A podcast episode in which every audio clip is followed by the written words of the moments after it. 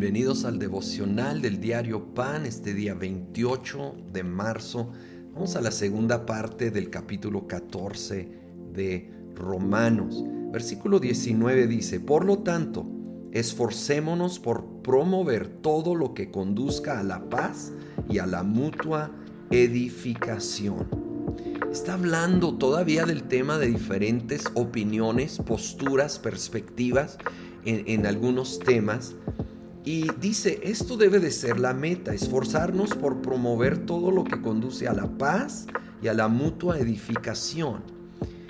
Tener una actitud de mutuo respeto en vez de señalar que el otro está mal si no tiene la mismita opinión y perspectiva que la mía. Al contrario, amar al otro, bendecir al otro y reconocer que puede haber más de una opinión en muchos temas, va a promover esta paz, esta mutua edificación. Y cuando sí tenemos una convicción diferente, dice el 22, así que la convicción que tengas tú al respecto, manténla como algo entre Dios y tú. Dichoso aquel a quien su conciencia no lo acusa por lo que hace. Pero el que tiene dudas en cuanto a lo que come, se condena porque no lo hace por convicción. Y todo lo que no se hace por convicción es pecado. Ojo, aquí hay algo importante. Debemos delante de Dios y a la luz de la Biblia tener nuestras convicciones. Pero cuando hay diferencias, buscar sí respetar el otro, pero tener nuestra convicción delante de Dios yo creo que cuando tenemos una convicción de algo controversial, debe de ser personal y en privado, entre tú y Dios. Porque si luego tu postura es diferente al otro, sobre todo si tu postura es más libre que la del otro, y eso provoca que el otro haga algo que realmente no es una convicción, es ser una piedra de tropiezo. Y eso no honra a Dios. Y tenemos que ser muy sabios con estas convicciones en áreas grises. De nuevo, en privado, en lo personal.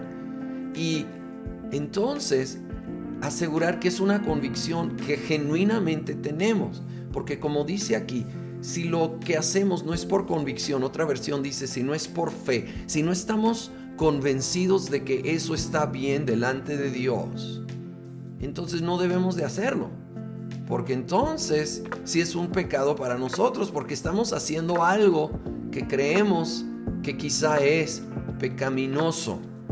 Así que es muy importante estar seguro en nuestra convicción. Si hay duda, pues entonces no participar.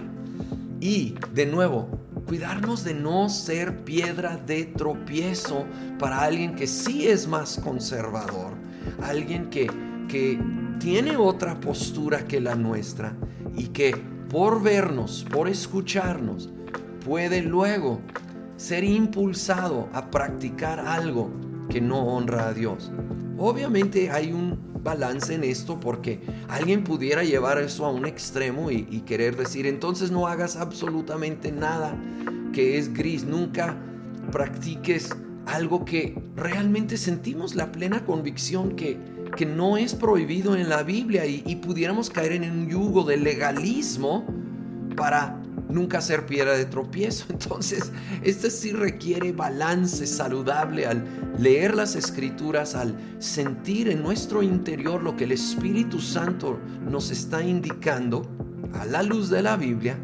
Y entonces, ni estar en un yugo de legalismo para nunca ofender, pero sí ser sabios de no ser piedra de tropiezo para aquellos que tienen una perspectiva diferente a la nuestra.